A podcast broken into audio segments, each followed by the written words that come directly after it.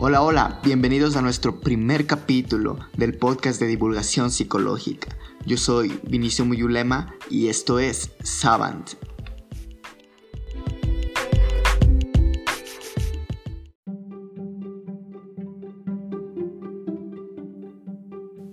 Para hablar de neuromitos, hoy me acompaña Alejandra Inca, una persona apasionada totalmente por el conocimiento y, juntos revelaremos algunos de los mitos más impactantes en nuestra sociedad. Te doy la bienvenida, Alejandra, ¿cómo estás? Bien, Vini, cuidándome por lo del COVID, cumpliendo las medidas de, del gobierno y acatando las, las órdenes que ellos dan. Conforme aprendemos más acerca de nuestro cerebro, vamos descubriendo ciertas ideas que tenía sobre este órgano y la neurociencia es clave para esto, porque sienta las bases científicas sobre cómo funciona nuestro cerebro.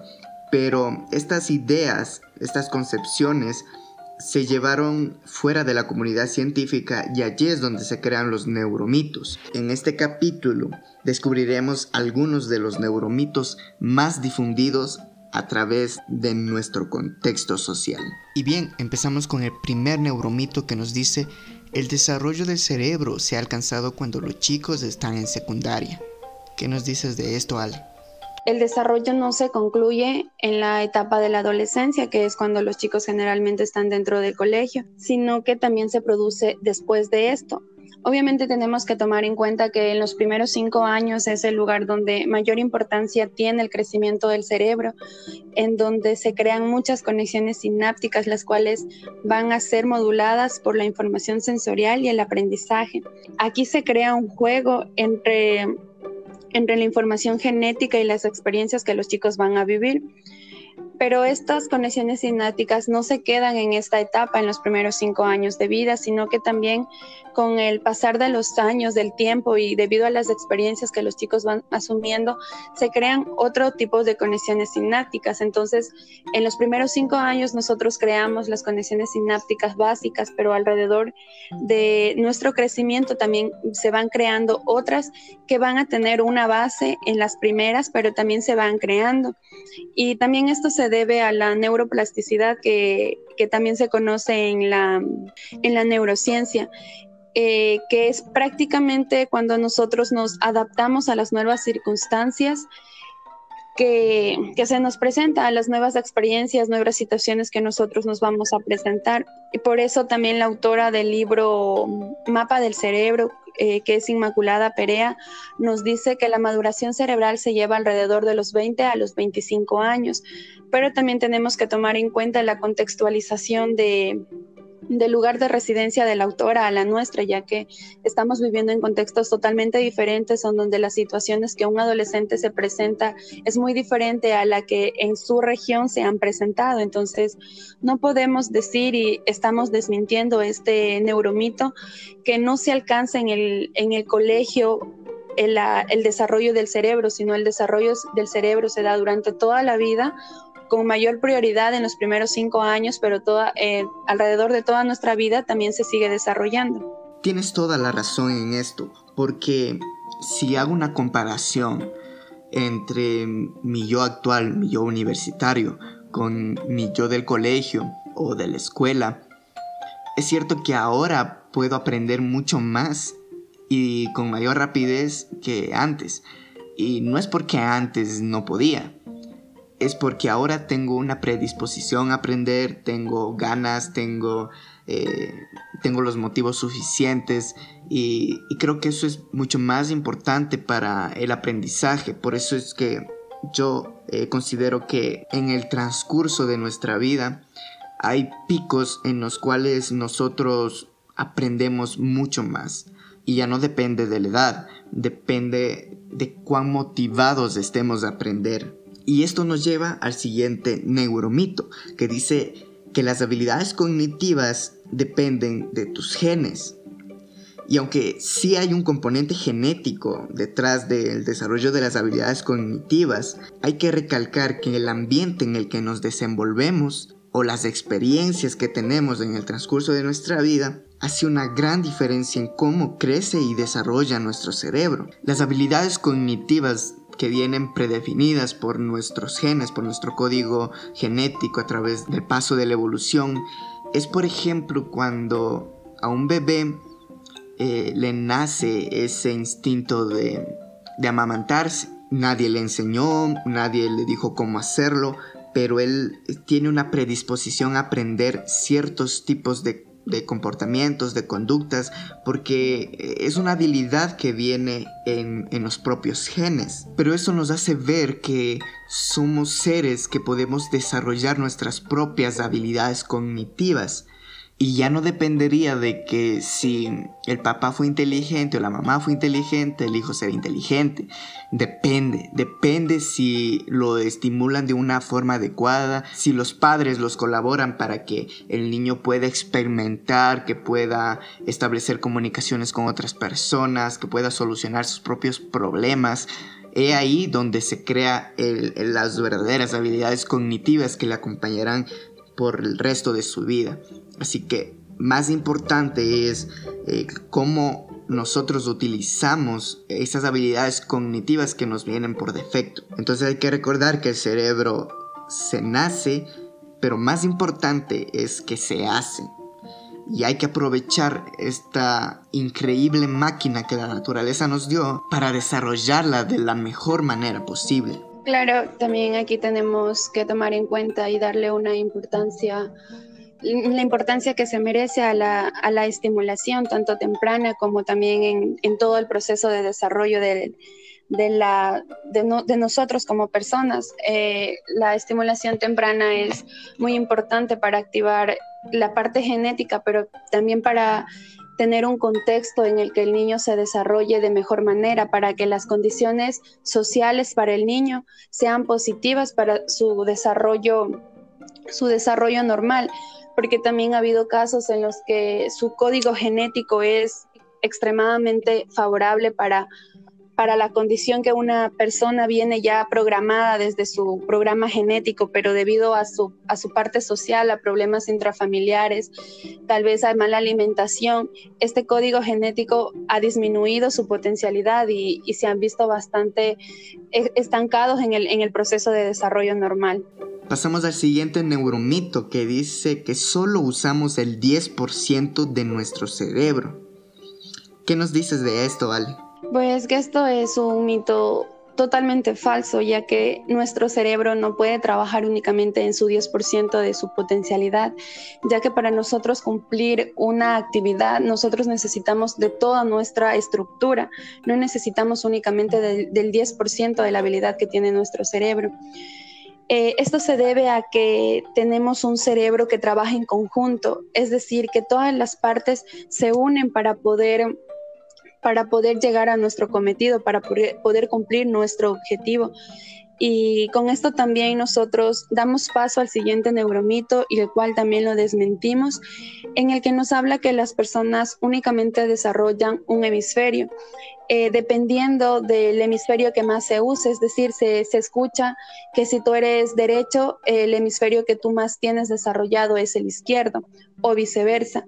Pero esto no es cierto, ya que hay que recalcar que sí es verdad que cada hemisferio tiene una especialidad diferente, es decir, nuestra parte izquierda eh, está en la, en la lectura, en la parte teórica, y nuestra parte derecha del hemisferio está en lo, en lo abstracto, en lo imaginario, en la música. Pero para nosotros poder llegar a cumplir un objetivo, pongámosle el caso de una lectura, eh, en teoría, y si nosotros creemos esto, eh, quiere decir que solo nuestro hemisferio izquierdo es el que está trabajando. Pero no es así porque esto cumple un proceso en donde todo el cerebro está, está en conjunto para lograr la lectura. En, el caso específico de la lectura, nosotros tenemos un proceso en donde el estímulo visual entra por entra obviamente por la vista, pero la visión está está alojado en el óvulo occipital de nuestro cerebro. Y de aquí, eh, este estímulo manda por las, a las áreas especializadas del lenguaje, que también el lenguaje se divide en dos, en entender y en producir. Entonces, primero entra nuestro estímulo, luego pasa por la, el área especializada para entender que es la corteza eh, temporal en donde se ensamblan los fonemas y los morfemas. Después de esto nos da paso al área de Wernicke, donde aquí es donde nosotros vamos a comprender este ensamblaje, es decir, ya va a tener una construcción de sílabas, de oraciones y hasta de párrafos. Y así nosotros ya comprendimos el lenguaje, la lectura, lo que nosotros vamos a decir, para después de esto dar paso a la producción del lenguaje y en este caso del ejemplo de la lectura, que es que pasa por el área de Broca, en donde nosotros ya producimos los fonemas, ya eh, se entiende como lectura, ya nosotros podemos expresarnos, expresar lo, eh, lo que nosotros ya vimos por nuestra visión. Entonces nosotros aquí se desmiente este mito, ya que como pusimos un ejemplo tan cotidiano como la lectura, eh, se usa todo, todo nuestro, nuestra, toda nuestra potencialidad del cerebro y no solo un área específica ni un, ni un hemisferio en específico.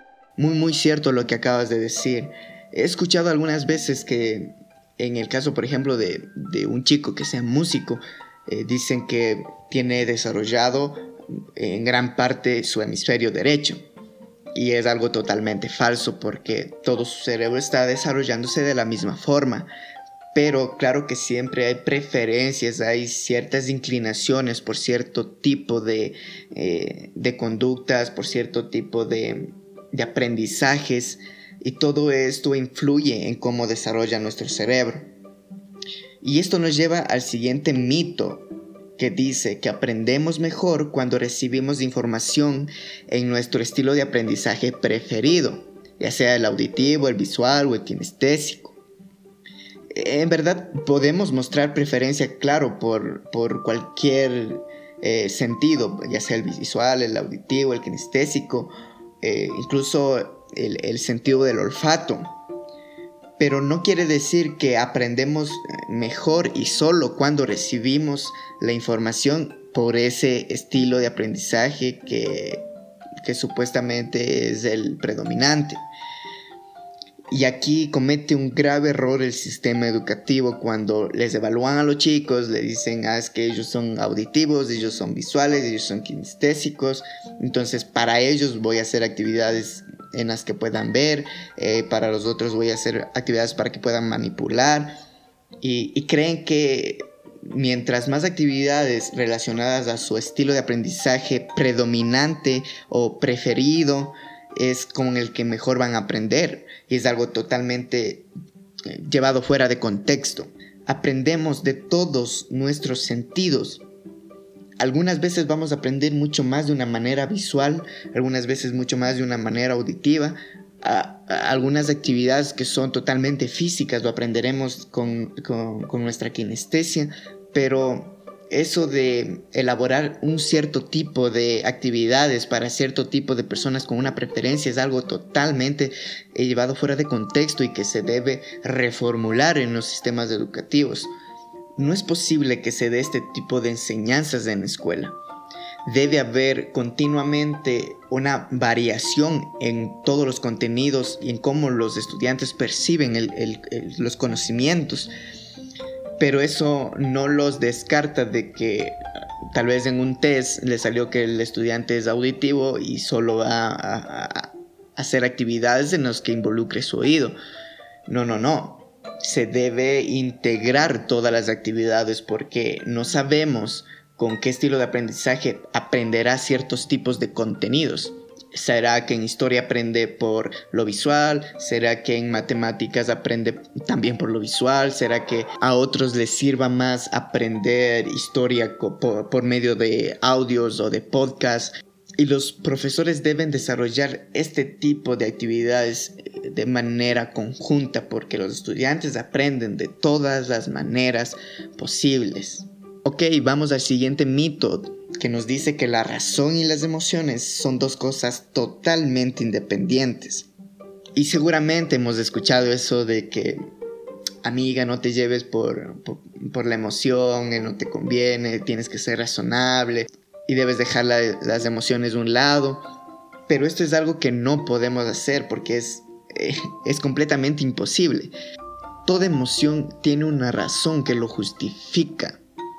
Es decir, la razón justifica todas las acciones que realizan las emociones.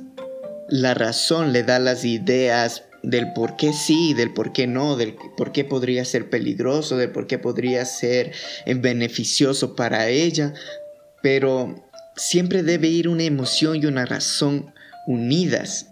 Se podría decir que la razón es como ese foquito que se enciende cuando hay peligro o que se enciende cuando sabemos que algo nos conviene.